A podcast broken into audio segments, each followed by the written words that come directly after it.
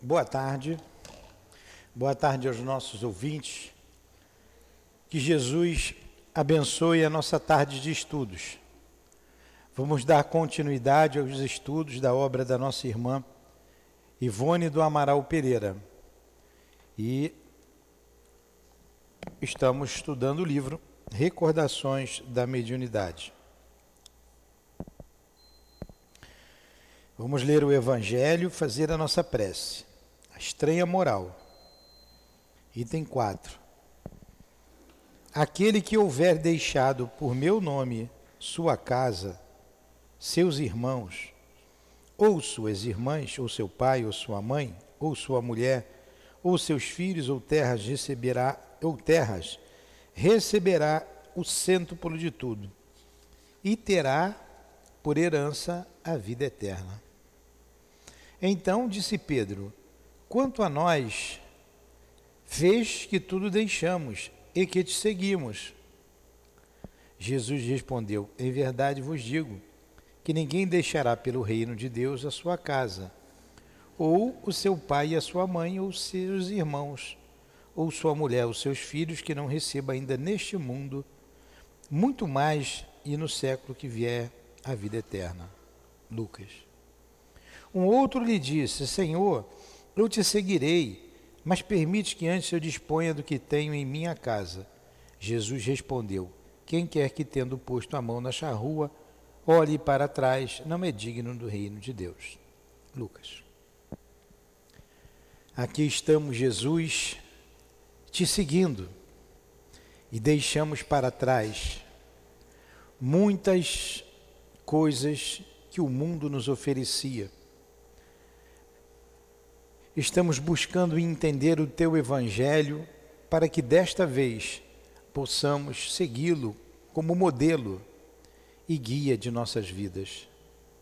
Nos ajude, nos envolva com o teu amor, com o teu magnetismo, o mesmo que, que fizestes tantos seguidores, sempre te acompanhando nas conversas, nas orientações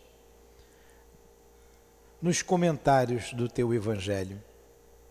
Envolva a nossa casa, Jesus, para que ela seja e continue sendo um oásis que descedenta tantos encarnados e desencarnados, que vem à fonte límpida beber do teu Evangelho, beber da doutrina espírita, tudo em sua maior pureza. Que seja então em nome, em teu nome, Jesus. Que seja em nome de Deus acima de tudo. Mas que possamos em teu nome evocar os nossos guias e benfeitores, os verdadeiros dirigentes da nossa casa de amor, o nosso altivo, com a coluna de espíritos que sustenta o SEAP. Evocarmos a nossa irmã querida, a Ivone, seu pai, aquela que foi seu pai, o Charles, os seus amigos queridos, para que juntos, em nome do amor, sempre em nome do nosso amor, porque tudo dedico a você, mas acima de tudo, em nome do amor de Deus, nosso Pai, é que damos por iniciado os estudos desta tarde. Que assim seja.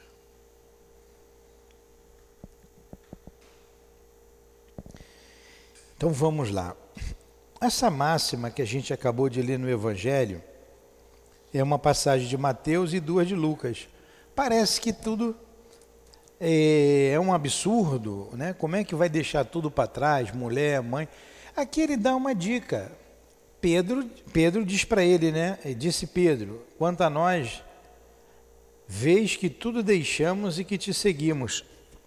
Mas Jesus se reunia na casa de Pedro.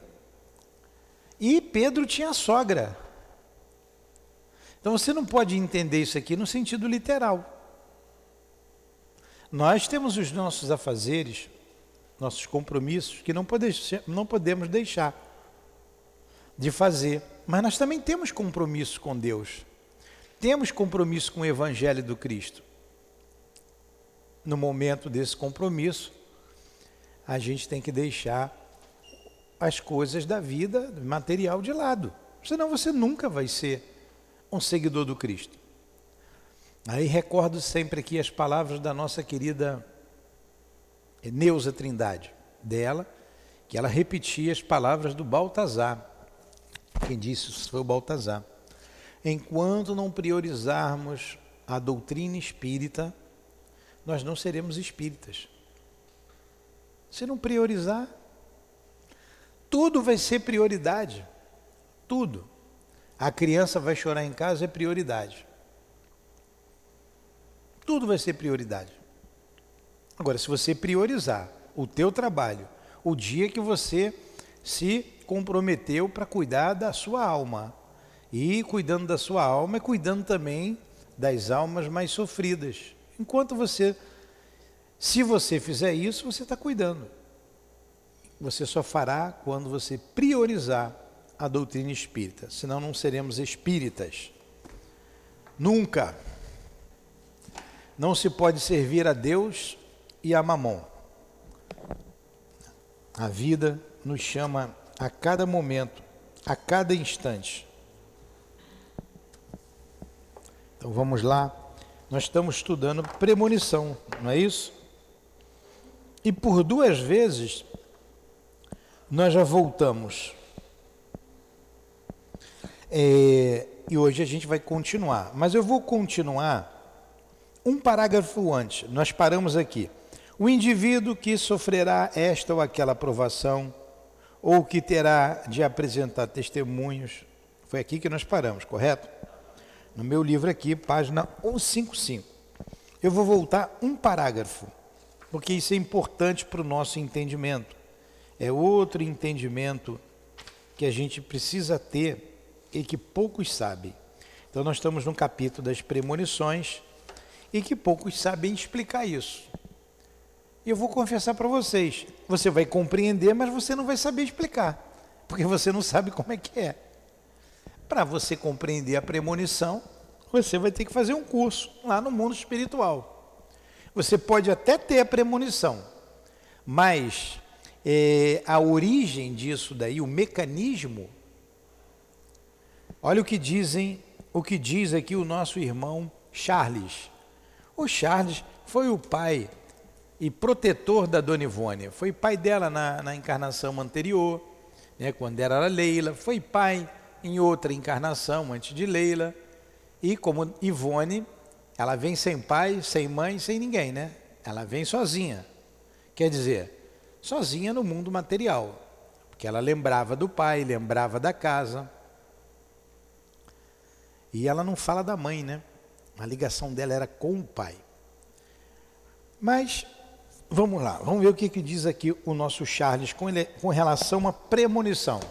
Vamos lá, Luiz. Você pensa que você sabe tudo? Vamos ver aqui se você sabe mesmo.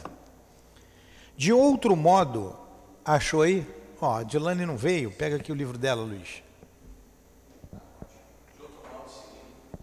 Hã? Tá? Ó. De outro modo, seguindo a corrente espiritual das ações de uma pessoa encarnada, todo mundo encontrou? por deduções, um amigo da espiritualidade se cientificará de um acontecimento que mais tarde se efetivará com precisão. Vamos de novo nessa frase. De outro modo, seguindo a corrente espiritual das ações de uma pessoa encarnada, por deduções, um amigo da espiritualidade se cientificará de um acontecimento que mais tarde se efetivará com precisão. É preciso. Ele poderá comunicar o acontecimento ao seu amigo terreno e o fará de modo sutil em sonho ou pressentimento. O estudo da lei de causa e efeito é matemática infalível, concreta para a observação das entidades espirituais de ordem elevada. Assim sendo, ele comunicará com o seu pupilo terreno, por meio da intuição, do pressentimento, da premonição, do sonho e etc.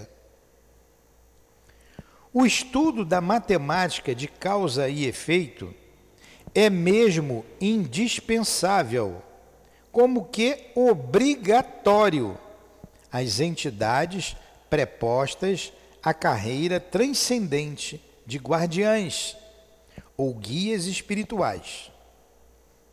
Estudo profundo, científico, que se ampliará até prever o futuro remoto da própria humanidade e dos acontecimentos a se realizarem no globo terráqueo, como hecatombes, físicas ou morais, guerras, fatos célebres, célebres e etc.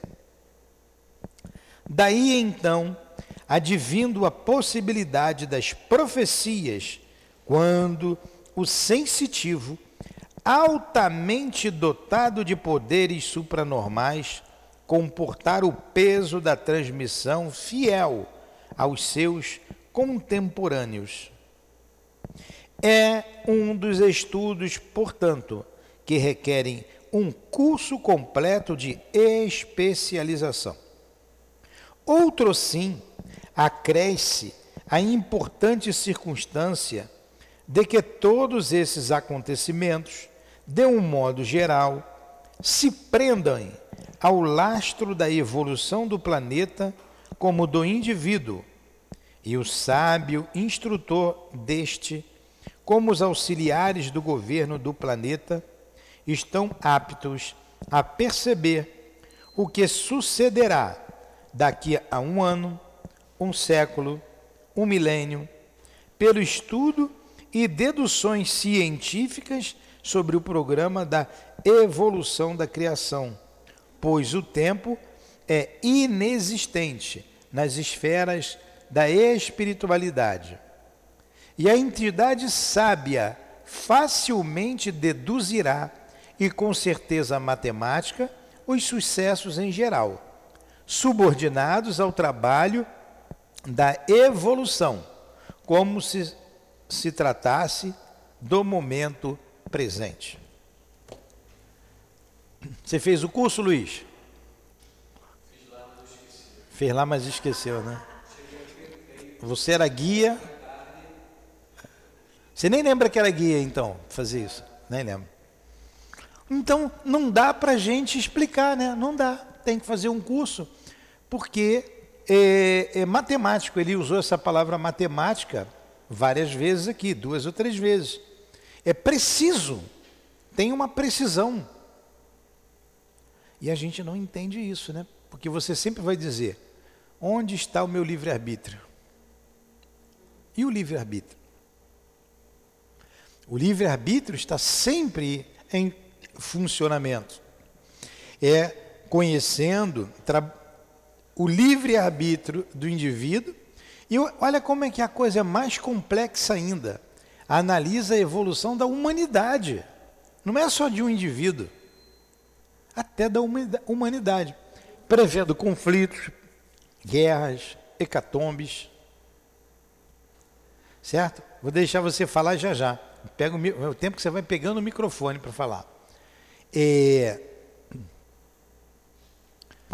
essa guerra que a gente está passando aí, que disseram que ia durar uma semana, Rússia e. Qual país está em guerra com a Rússia? Acorda? Qual país está em guerra com a Rússia? Qual país que está em guerra com a Rússia? Você, Úrsula.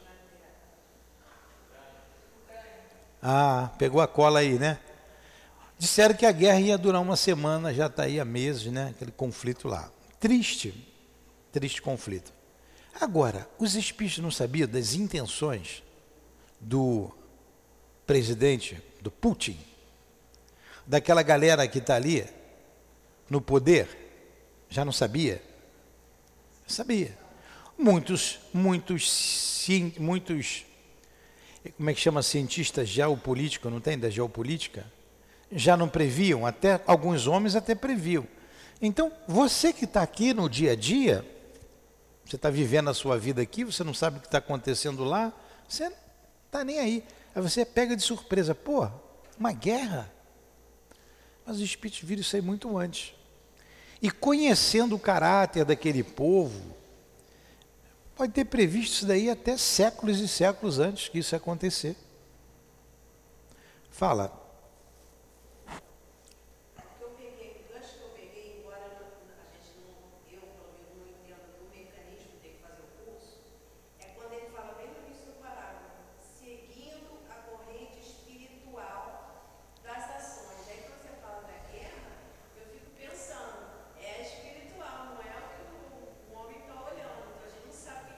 Sim, mas foi isso que eu disse aqui.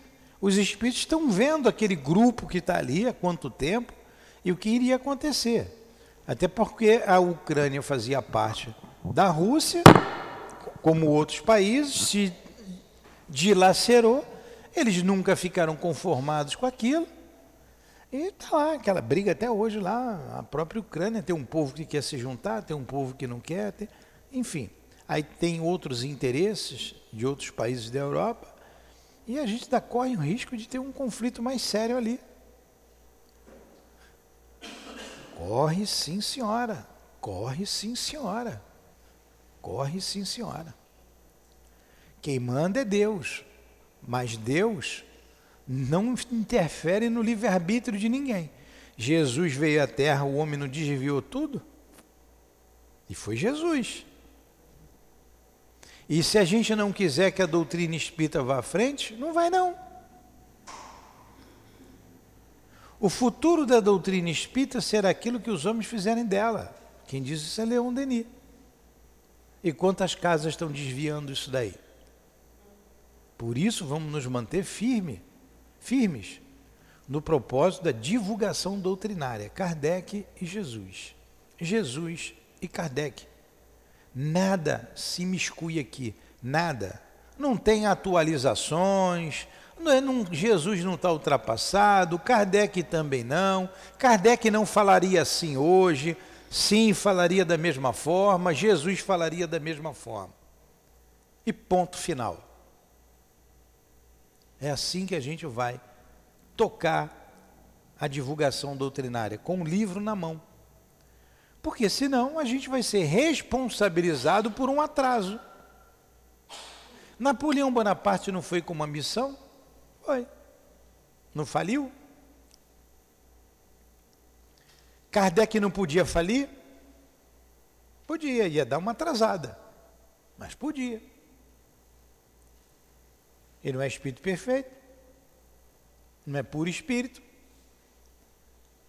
Né? Graças a Deus ele manteve-se firme ali. Ele mesmo diz, o, o guia diz para ele. Ele pergunta, né? E se eu não fizesse, eu poderia falar? Sim, poderia. E se isso acontecesse? Já teria outro no meu lugar. Você sabia que lá o primeiro-ministro lá da Inglaterra mandou o povo se preparar para um possível conflito armado? Essa notícia é fresca. Agora, claro, quem sabe de tudo é Deus. Como nós não sabemos, a gente está olhando o que a gente está escutando, né? e o que está escrito lá no. no, no né? quando ouvires rum, guerras e rumores de guerras, ainda não é o fim, né? é o que a gente está vendo: guerra, rumores de guerra, um conflito generalizado no nosso planeta, o que nos dá a certeza de uma mudança de era e uma mudança radical acontecerá. Agora, como isso vai acontecer, através de que meios, nós não sabemos. Agora, esses guias sabem. Pode pegar um médio, um bom médio, um, sensi, um como é que ele falou aqui? A Dona Ivone colocou um, não colocou sensitivo. Ela usou o um nome aqui, que quer dizer isso aí? Um médio. Ele, o Espírito vai falar aqui com o médio. E ele vai ouvir e vai passar. O tempo é inexistente nas esferas da espiritualidade e a entidade sábia facilmente deduzirá. E com certeza matemática. Então, é...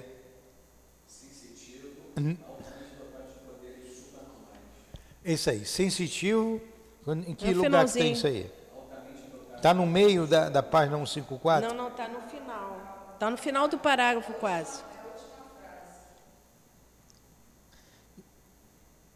É, não dá aqui. Um sensitivo. Ah, cara, não estou achando isso aqui. É Isso aí, como é que é a frase? Um sensitivo dotado de poderes suprano- paranormais, né? Ou supranormais. Supranormais. Então, se ele se julgarem útil, vai chegar para um sensitivo desse, pode dizer, vai acontecer isso, isso, isso. E pode ter previsto isso há mil anos atrás, até. Não é? por cálculos matemáticos precisos, porque há um estudo aprofundado sobre isso. Interessante, né? A premonição, né?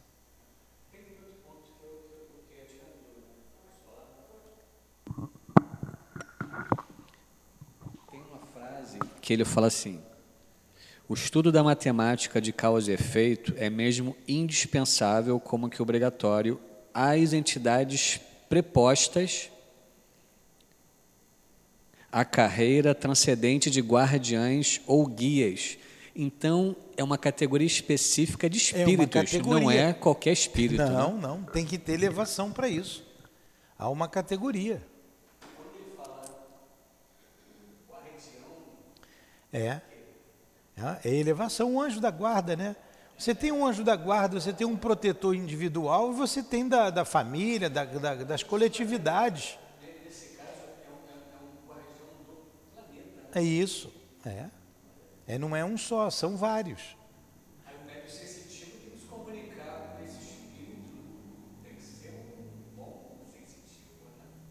Tem que ter na sua economia, na sua bagagem espiritual, esse desenvolvimento. A gente que estuda ali o, o, o, o problema, não é o problema do ser, o, o livro da Dona Ivone que fala dos suicidas, o Memória de um Suicida, e aqueles trabalhadores lá da torre, eles são altamente especializados. Eles têm evidência, eles poderiam descobrir lá de onde eles estão mesmo os, os, os espíritos suicidas, mas eles usam aparelhos, eles se revezam, né, que é um trabalho cansativo, requer muita dedicação para ajudar o próximo. Imagine um espírito desse reencarnando aqui na Terra. Ele vai trazer tudo isso com ele, porque isso é dele. Isso é dele. Imagine um Francisco de Assis reencarnando agora. Imagine um apóstolo, não sei a condição desses espíritos, né? o apóstolo Pedro reencarnando. Pedro diz assim: Não, eu vou voltar à terra e vou. O propósito é reviver a casa do caminho. E com esses espíritos você não tem nem o que. Eles vão trazer na bagagem, na economia espiritual deles, tudo que eles já conquistaram. O amor ao Cristo, a fidelidade ao Cristo, isso está neles. Paulo de Tarso, que você tanto gosta, não sou eu mais quem falo, é o Cristo que fala em mim, né? através de mim, é o Cristo que fala, enfim. Então, isso aí já no final do apostolado. Esse espírito, quando voltar, né, a bagagem que ele vai trazer. Quando você vê esses médios dedicados que não faliram, a gente conhece alguns poucos, mas conhecemos o Chico, o Altivo. Né? A gente viu trabalhadores anônimos que foram fiéis à doutrina, como é, a- eu ia falar da Dona Ivone, mas eu ia falar os espíritos que a gente que não foram reconhecidos como a nossa Cidinha, né? A, aqueles grupos, aquele grupo de espíritos, não vou citar nome, mas todos eles que se dedicaram à doutrina, o professor José Jorge daqui, a Neuza, eles se dedicaram. Então eles, isso estava neles. Eles não vão esquecer isso, eles vão voltar, isso vai estar neles. Olha o que fez a Dona Ivone com 83 anos de vivência na doutrina espírita. Posso dizer 83, porque ela, ela, ela já nasceu dando, dando mostras da sua mediunidade, com um mês de idade já entrou no processo letárgico.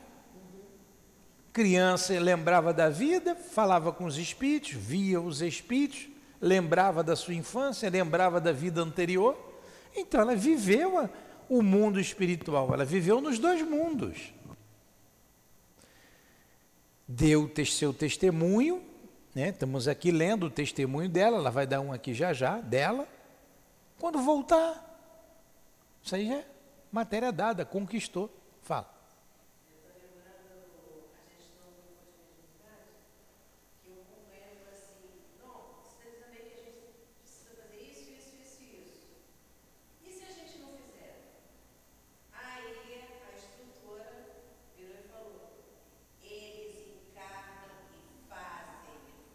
Pois é.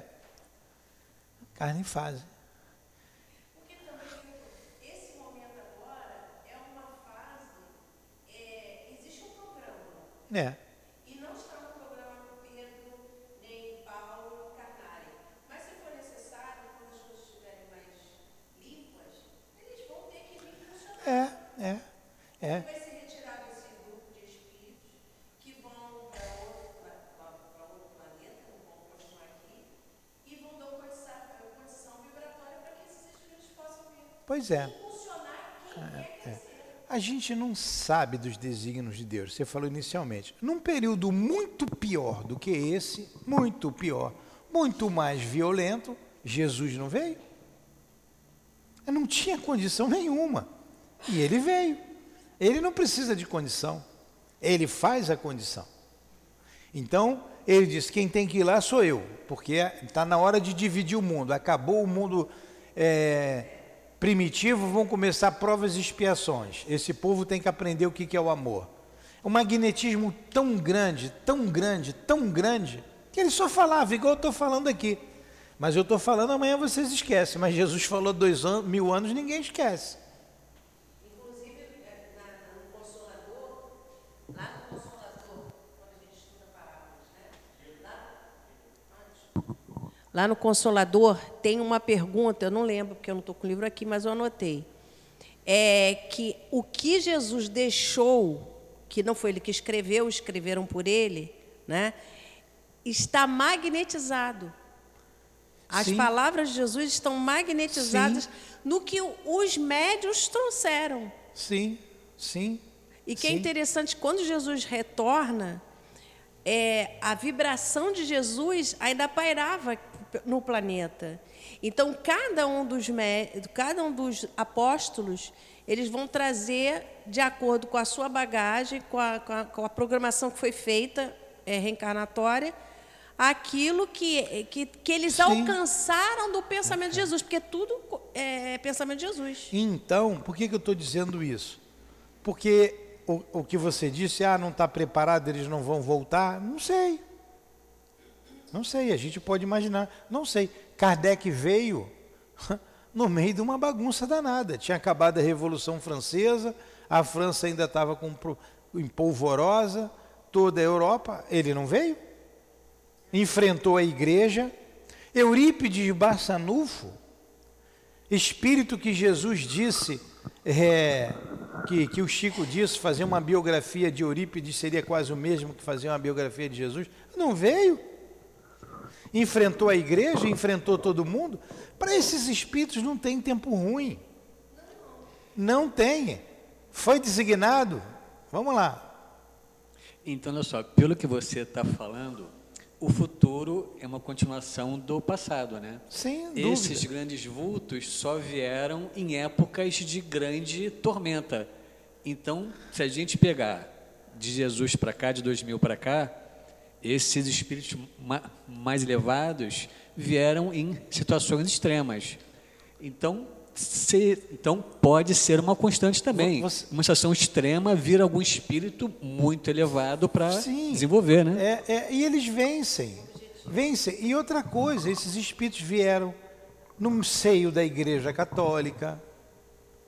Eles vieram, eh, tem espíritos eminentes no seio do protestantismo. Vieram e venceram. Vieram e venceram, deixaram a sua marca aí. Então a gente não sabe os desígnios de Deus. É, e eles mostraram sempre: é possível vencer em qualquer campo de batalha. Qualquer campo de batalha espiritual é possível vencer. Porque eles vieram e com eles veio um grupo de espíritos protetores. Nós estamos aqui numa batalha. Nós estamos numa batalha. Nós não estamos sozinhos. Nós não estamos sozinhos. Nós não estamos sozinhos. Senão a casa não estaria aqui firme.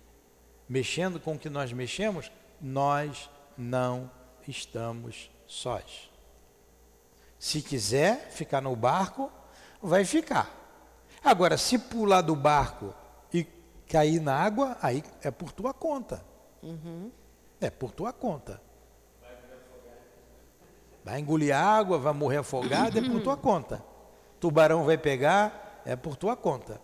Agora, permanecer firme aqui no barco, é aqui, a proposta é essa.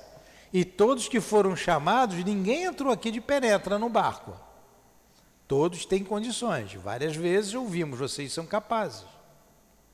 E ser capaz não é você ter, é, ser capaz é você ter boa vontade. É ter boa vontade. É você, é você querer.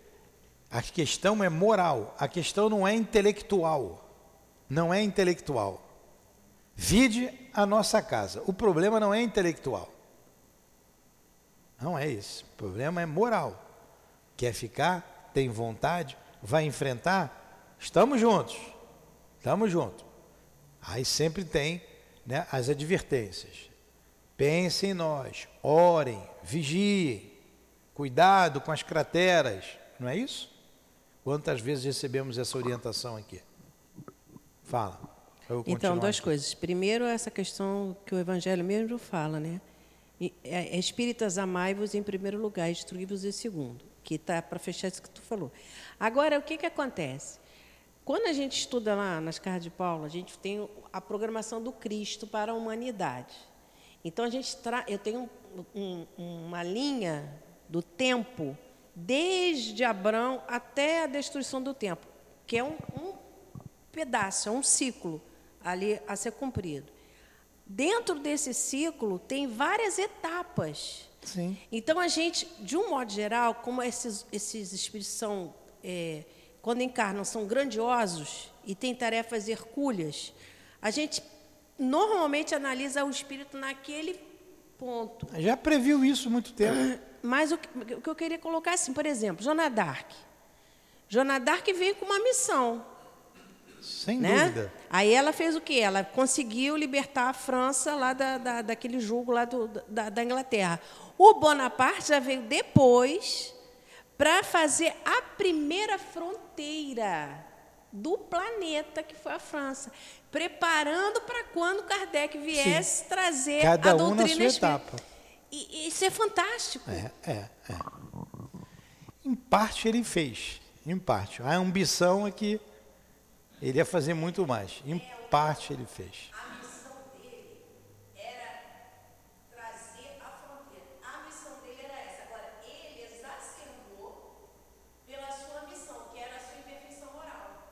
É verdade. Então, os espíritos, por misericórdia, o retiram da cena. Da cena. Por misericórdia, não castigo. É, por misericórdia. Ele foi até onde tinha que ir. Não deixou de fazer. Interessante isso. Interessante. É, tem dois espíritos. Dois espíritos. Um não identifica aqui. Eu não vou dizer quem é.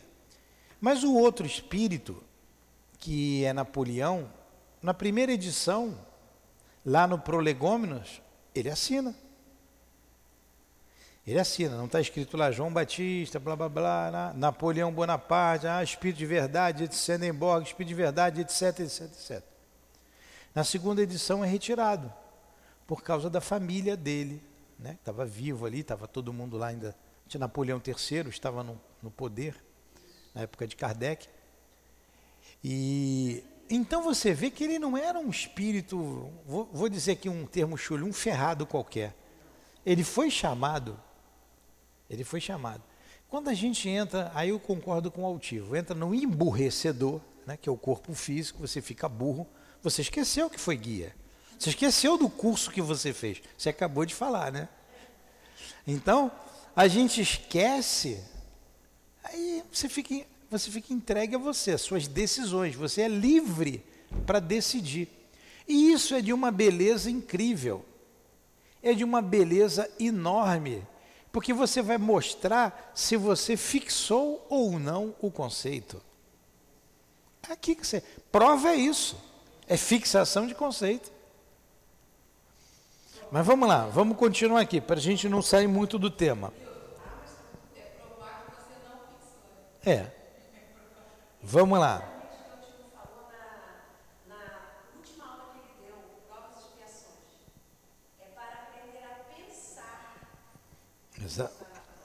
Vamos lá. O indivíduo que sofrerá esta ou aquela provação, ou o que terá de apresentar testemunhos de valor moral pela expiação, olha aí, jamais o ignora no seu estado espiritual de semi-liberdade por meio do sono ou do transe mediúnico. Pode-se cair em transe mediúnico sem ser espírita, mormente quando se dorme. Visto que, claro, isso aqui é claro, isso é do inerente ao ser humano. Você não precisa ser espírita para ter mediunidade, para ter tudo isso aqui, a, a premonição. Visto que consentiu em experimentar todas essas lições reparadoras. No entanto, se não conserva intuições a tal respeito no estado normal humano, almas amigas e piedosas poderão relembrá-las em sonhos ilustrados, assim preparando-o e auxiliando-o a adquirir forças e serenidade para o embate supremo. Casos há em que o aviso virá por outrem, ligado ao paciente, mais acessível às infiltrações espirituais premonitórias. Agradecei a Deus as advertências que vos são concedidas às vésperas das provações. Elas indicam que não sofrereis sozinhos, que amigos desvelados permanecem ao vosso lado, dispostos a enxugar as vossas lágrimas com os bálsamos do santo amor espiritual, inspirado pelo amor de Deus. Olha aí. Nós somos avisados. Eu posso dizer, quando a dona, Ivone está falando, trazendo, ela vai narrar já já uma experiência dela. Eu, tenho, eu fui muito avisado por causa da casa aqui, para abrir a casa, o trabalho. Eu fui avisado não disseram exatamente o que eu tinha que fazer. O que eu tive foi: procura que você vai saber. Mas o que, que eu tenho que fazer? Procura. Levanta. Vamos procurar. Até que um dia, né, depois de alguns meses de, de, de, de dor, de sofrimento, de tristeza, de saudade, eu resolvi. E eu disse para o Espírito, através do médico, assim: amanhã eu vou encontrar o que fazer. E o Espírito falou: É isso que esperamos de você. Aí, se, fosse, se você sempre foi decidido, eu não tenho vergonha de dizer, eu sempre fui decidido, meu trabalho, fazer. Pronto, no dia seguinte eu me levantei e a gente foi encontrando. Devagarinho as coisas foram aparecendo. Pessoas no caminho que me ajudaram a encontrar o lugar certo, a começar a obra certa Agora a gente já pegou o início da estrada, é ter força para ir até o fim. Não deixar a peteca cair, não esmorecer. E assim será. A gente tem que fazer isso. Fala, Luiz. Você falou isso, me lembrou de Francisco de Assis, né? Porque essas vozes, essas mensagens, nunca vem de maneira muito clara, faça aquilo, né? Não, não vem. Tem uma passagem de Francisco de Assis que ele escutava Jesus. E Jesus falou, falou para ele assim: Francisco, levanta a minha igreja. levanta minha igreja. Ele pensou que era uma igrejinha no fim da rua. E ele foi lá e construiu a igreja. Depois que ele construiu, a voz continuou. Aí que ele foi entender que igreja era. É exatamente isso. Porque os espíritos respeitam o teu livre-arbítrio. Te coloca no caminho. Não foi assim com Kardec? Vamos lá, Kardec, os amigos, vamos ver, eu não vou ver isso não. O magnetismo explica isso, eu não vou perder meu tempo. Vamos lá, vamos ver. Tem as meninas que escrevem, os espíritos escrevem através dela, até que ele se rende e vai ver. Aí, ó, deu o clique, aí ele despertou. Hum. Quando a gente leu aqui, é, me perdoe, Dona Ivone, eu tenho que voltar aqui no, no nosso evangelho que nós estudamos ontem aqui de manhã, última página, semana que hoje, quinta-feira, vamos reiniciar o evangelho. Aí ele vem falando, que dirá o clero? Ele vem dizendo aqui, ele muda ali a, a ele muda o nome para de, de imitação do Evangelho para o Evangelho segundo o Espírito, ele reformula muita coisa. Mas olha o que os Espíritos dizem para ele aqui. Uma coisa interessante está aqui. Ó, quero falar-te de Paris, embora a utilidade disso não me pareça demonstrada. Esse é o guia dele, falando através de outro médium para Kardec não me pareça demonstrada, uma vez que minhas vozes íntimas se fazem ouvir em torno de ti, e que teu cérebro percebe nossas inspirações com uma facilidade com a qual nem tu mesmo suspeitas. Está na última página do livro aqui, ó, na última do Evangelho. Muito espírita não lê o Evangelho, não, não sabe o que está escrito aqui. Nós discutimos isso aqui em uma hora de estudo aqui. Ó, o cérebro de Kardec intuição. Está aqui. Ó, nossas vo minhas vozes íntimas se fazem ouvir em torno de ti. Não era nem, nem necessário eu te dar essa mensagem. Porque as minhas vozes se fazem ouvir em torno de ti e que teu cérebro percebe nossas inspirações com uma facilidade com a qual nem tu mesmo suspeitas. Nossa ação, sobretudo, a do Espírito de verdade, é constante em torno de ti, a tal que não pode negar. É por isso que não entrarei em detalhes inúteis a respeito do plano da tua obra, que segundo meus conselhos ocultos, ó, que segundo os meus conselhos ocultos, modificaste tão ampla e completamente. Kardec mudou tudo, escutando as vozes íntimas. É porque a gente não presta atenção, porque os nossos guias também falam na nossa cabeça. Mas vamos aqui para a premonição. Vamos aqui, vamos aqui.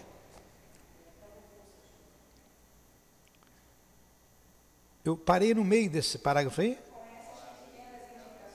Com essas pequenas indicações e estudando tão interessantes fenômenos, cremos que chegaremos a vislumbrar algo sobre o mecanismo dos avisos transcendentes que tanto de nós temos recebido do mundo invisível às vésperas de acontecimentos importantes de nossas vidas. É porque nós não prestamos atenção. Mas ele chega para todo mundo. Isso é inerente do ser humano. Agora, vamos lá. A seguir, o leitor encontrará pequena série de advertências dessa natureza, concedida a nós e à pessoa do nosso conhecimento, e que não será destituída de interesse para os estudos transcendentais. Certamente que nos seria possível organizar um volume com um noticiário completo que a respeito nos tem vindo às mãos, além daqueles fatos ocorridos conosco. Julgamos, porém, que para o testemunho que a doutrina espírita de nós exige, para mais essa face da verdade, que tivemos a felicidade de poder comprovar, serão suficientes o aqui, os que aqui registramos. Então, ela trouxe uma porção de fatos narrados pela história, reconhecidos pela humanidade, como a questão do César, a questão de Abraham Lincoln e outras aí. Ela veio narrando tudo isso, falou da, desse curso no mundo espiritual, é um, é um estudo matemático. Ela agora vem trazendo os exemplos que eu quero, eu, eu, eu acho que ela quer dizer assim, olha, olha como é que é natural, olha o que aconteceu conosco aqui, que ela sempre usa na segunda pessoa do plural, né? Nós, ela não fala eu, nós. Então vamos lá. Eu era, como ainda sou, médium de premonições. Ah, Dona Ivone, então, era médium de premonições. Qualquer acontecimento grave, feliz ou desditoso, que me diga respeito ou a família, e menos frequentemente em que se refira a amigos e à coletividade, é-me descrito em sonhos por meio de quadro, quadros encenados ou parábolas, muito antes que aconteça, exatamente como o processo pelo qual obtenho os livros românticos mediúnicos. No ano de 1940, por exemplo, quando Benito Mussolini, poderoso primeiro-ministro do rei da Itália, se encontrava no auge do poder, durante um sonho, transe onírico ou mediunidade pelo sonho, que a Bíblia tanto se refere, foi-me revelado o seu trágico desaparecimento tal como se verificou até mesmo o seu cadáver profanado, suspenso de um poste, e os seus pobres olhos esbugalhados de horror, fora das órbitas, como mais tarde os clichês da imprensa e os filmes cinematográficos reproduziram, ao relatarem os acontecimentos de Milão em 1945. No dia seguinte a esse sonho, referi o fato às pessoas da família, como se tratando de uma previsão, mas não fui acreditada, pois não havia efetivamente nenhuma razão para eu ser informada espiritualmente do futuro que esperava o poderoso Dulce, como era chamada aquela personagem. Ao demais, como poderia ele decair tanto do seu prestígio de verdadeiro César. Então, o que aconteceu em 1945, a dona Ivone previu em 1940, com aquele personagem. Interessante, né? Agora, por que ele? Por que Mussolini? É. É. Ó. É. Estava em. Estava aí. Estava por aqui. Pois é, era um fato importante para a humanidade, né, que ele se aliou a Hitler e, e depois teve esse fim trágico. Mas será que tinha alguma ligação? Hã?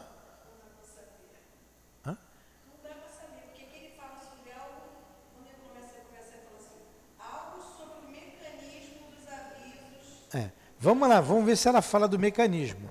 Ela, vamos ver se ela fala. Então ela previu isso com cinco anos de antecedência, a morte de Mussolini. E como seria? E não foi acreditada. Aí ela perguntou, ela continua: os anos se passaram, porém, e ao findar a Segunda Guerra Mundial, os fatos se realizaram como eu a eles assistira em sonho, mesmo nos seus detalhes. Todavia, por qual tal aviso a mim? A pergunta que a gente fez, né? É por que a ela? Por que tal aviso a mim?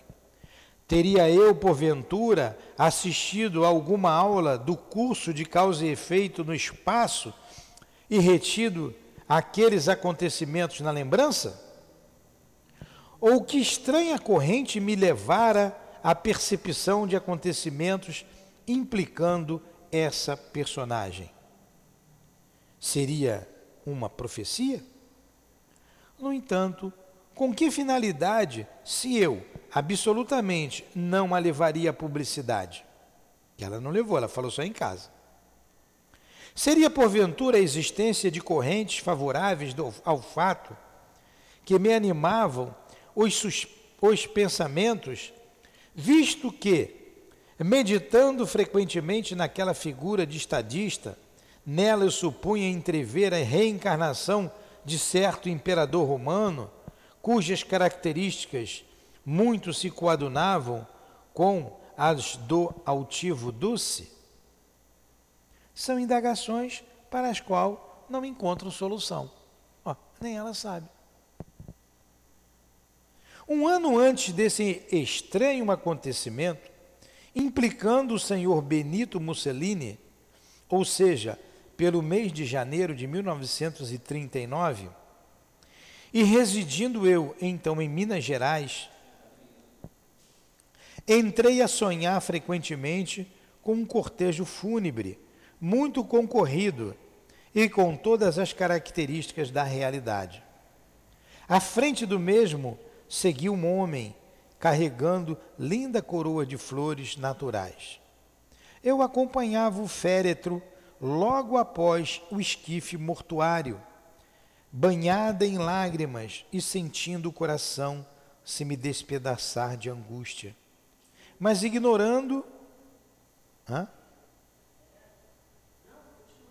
Mas ignorando a identidade do morto. Durante seis, cerca de seis meses, a mesma visão prosseguiu em sonhos sistematicamente incomodativa, irritante.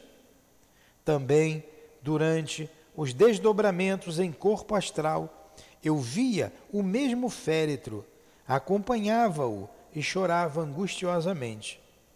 Charles aparecia então e me falava, de certo, palavras consoladoras, mas das quais jamais recordava o despertar. Uma noite, no entanto, ao acompanhar o cortejo que persistia nos sonhos, vi que os acompanhantes pararam. Trouxeram uma banqueta e o caixão mortuário foi descansado sobre ela. Reconheci o local da cena, certa rua da cidade de Barra do Piraí, no estado do Rio de Janeiro, à margem da linha férrea da Central do Brasil, a qual se encaminha para o cemitério local e onde residia minha mãe.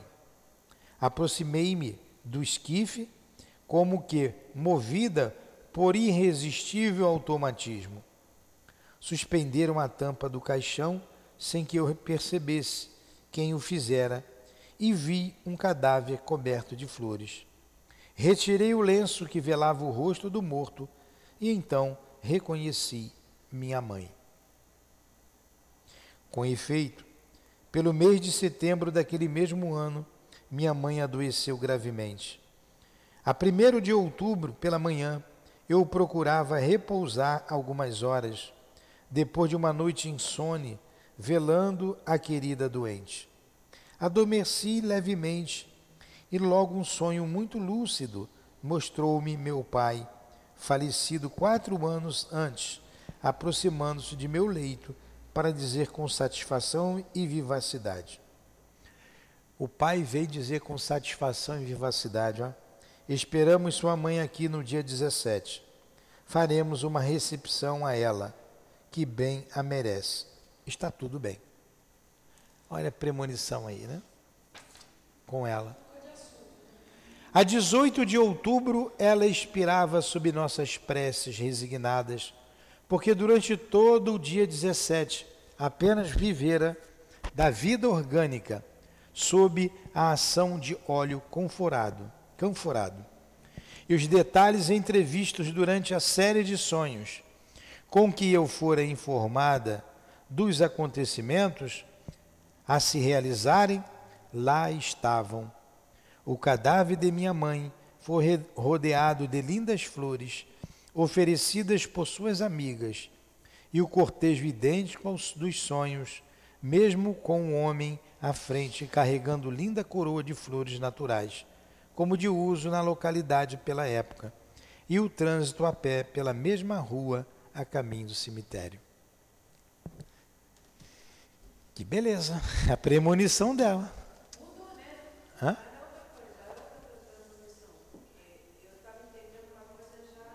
Você estava pensando que era um Mussolini? Não. Ela mudou de assunto. Ela começou a contar ali o que aconteceu com ela. Ela falou do Mussolini e depois falou da sua mãe. Era sua mãe que estava morta. Você não acompanhou aí? Não, eu acompanhei, só que eu achei meio complicado aqui. Ela quis. Por que, que ela trocou de assunto de repente aqui? Porque a morte da mãe levou ela à premonição do Mussolini? Não, não, não. Ele começou a falar comigo. São uma, é, ela não falou ainda. São assuntos distintos. Ela contou a morte de Mussolini, que ela previu cinco anos antes, e depois contou a morte da mãe, que ela previu com um ano antes. Um ano antes. E aquele sonho a perseguiu durante seis meses. Isso que ela falou, foram dois assuntos. Mas ela realmente não falou ainda. Vamos ver, continua na próxima semana, para ver se ela fala do mecanismo. Já foi uma hora e pouquinho de estudo. novela. Aí a gente não perde a novela. Pegando as cinco últimas linhas que ela falou, Ah, agora não vai dar tempo da gente desenvolver esse pensamento, mas passou um ponto que a gente não abordou, que é muito importante, não é? O tempo não existe. Isso, é, mas ele falou lá. Não na- existe. Ah, Porque se ela, um ano antes, viu a cena, um ano depois, a cena idêntica com as flores, com as camarada amigas, com o féretro, idêntica, ela correu no tempo, observou e voltou. Ou seja, o tempo realmente não existe. É, não existe. E ela colocou no final do que a gente estudou aula passada, não existe. Aquilo tudo é presente. O mecanismo, ela colocou cinco vertentes ali. Será que eu fiz parte desse curso lá no mundo espiritual e o exemplo foi a morte do Mussolini? Né? Ela colocou ali o mecanismo ali, podia ser, ela botou cinco, cinco questões. Será qual é a outra? Pode ler aí. Leia lá aquele parágrafo de novo, que a gente já encerrou. Leia aí. Tem que ler com o microfone. Ela coloca aqui. Vamos ler aqui, que eu estou com o microfone aqui. Ó. Acho que, eu, acho que eu encontrei. Mas Todo- por que tal aviso a mim? Teria eu, porventura, assistido a alguma aula do curso de causa e efeito no espaço e retido aqueles acontecimentos na lembrança? Um.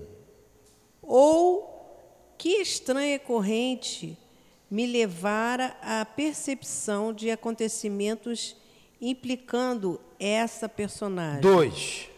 Seria uma profecia, Três. mas com que finalidade se eu absolutamente não a levaria à publicidade? Quatro. Seria porventura a existência de correntes favoráveis ao fato que se me animavam os pensamentos, visto que meditando frequentemente naquela figura de estadista, nela eu supunha entrever a reencarnação de certo imperador romano, cujas características muito se coadunavam com as do altivo Dulce? Cinco. Então aí. Aí ela mesmo coloca. São indagações às quais não encontra solução. O mecanismo está aí. E ela não sabe qual deles. Podia colocar aqui uma que eu, que eu falei aqui, que ela não colocou. Será que ela tinha alguma ligação com esse espírito? Ela o conhecia? É. Será? Pois é. Então vamos terminar aqui o nosso estudo com uma gratidão imensa à nossa irmã Ivone, que nos fez entender, ou pelo menos nos dizer que não tem, não tem como explicar eh, o, o todo o mecanismo da premonição. Não sei, respondeu, não sei responder. Quando ela fala lá do fenômeno que aconteceu com ela, que ela ficou dois meses dormindo, não morreu porque davam alimentação artificial a ela, Ela pergunta: o que, que fenômeno é aquele? Não era letargia, não era incorporação, porque ela estava dormindo, não era sonambulismo, porque ela lembrou de tudo. Que fenômeno era esse? Não sei dizer. Não sei. Tem que se pesquisar. Fica aí para pesquisa. Então, olha só como é que a alma humana ela é extremamente complexa. As experiências que você tem de vida ao longo dos milênios te dão um universo, cada um de nós é um universo extremamente complexo. E você não tem explicação para tudo.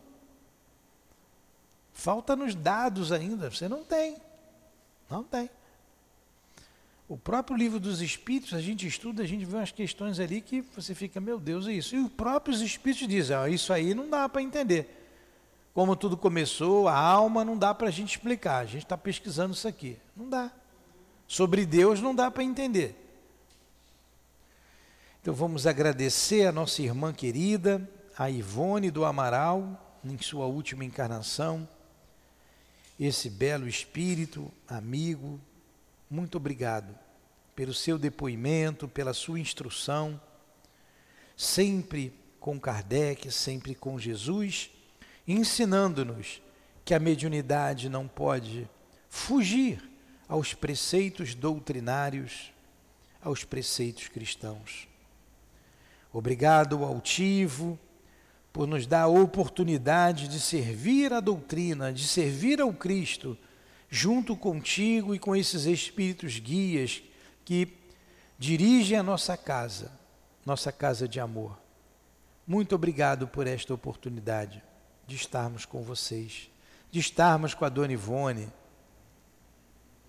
Que saibamos aproveitar esses essas dádivas que nos são oferecidas pois serão importantes para o nosso progresso espiritual. Que permaneçamos firmes na embarcação, Senhor. Que não saiamos mais em buscas das ilusões que o mundo revolto nos chama e oferece todos os dias, em todos os momentos. Ajuda-nos a manter o foco, o pensamento firme no Cristo, firme com Kardec firme nos trabalhos que a nossa casa oferece a todos nós. Em nome desses espíritos amigos que dirigem a nossa casa de amor, em nome da nossa Ivone querida, em nome do amor, do nosso amor, Lurdinha, do amor de Jesus e do amor de Deus, nosso Pai, é que damos por encerrado os estudos da tarde de hoje, em torno do livro Recordações da Mediunidade. Que assim seja. Graças a Deus.